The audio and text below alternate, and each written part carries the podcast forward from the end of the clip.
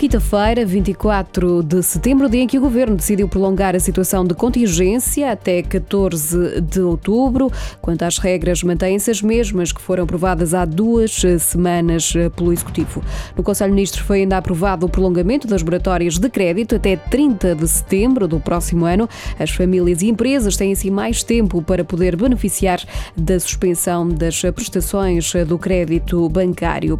Portugal registrou 691 novos casos de Covid-19 no espaço de 24 horas, apesar de elevado número é inferior ao registado ontem. Lisboa e Val do Tejo continua a ser a região mais afetada. O boletim diário da DGS dá ainda conta de mais três mortes associadas ao novo coronavírus. Espanha ultrapassou a barreira dos 700 mil casos de Covid-19 desde o início da pandemia. Só nas últimas 24 horas foram registados mais 10 mil infectados, quase metade na região de Madrid.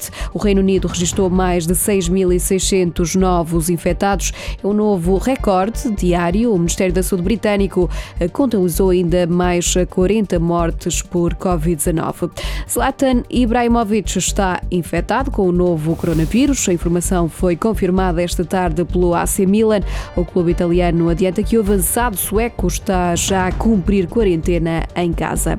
Sporting e Rio Ave tentam chegar ao play-off da Liga Europa. A equipa de Vila do Conde joga na Turquia com Besiktas. Já os Leões recebem esta noite o Aberdeen da Escócia. Além da Liga Europa, esta também noite da Supertaça Europeia.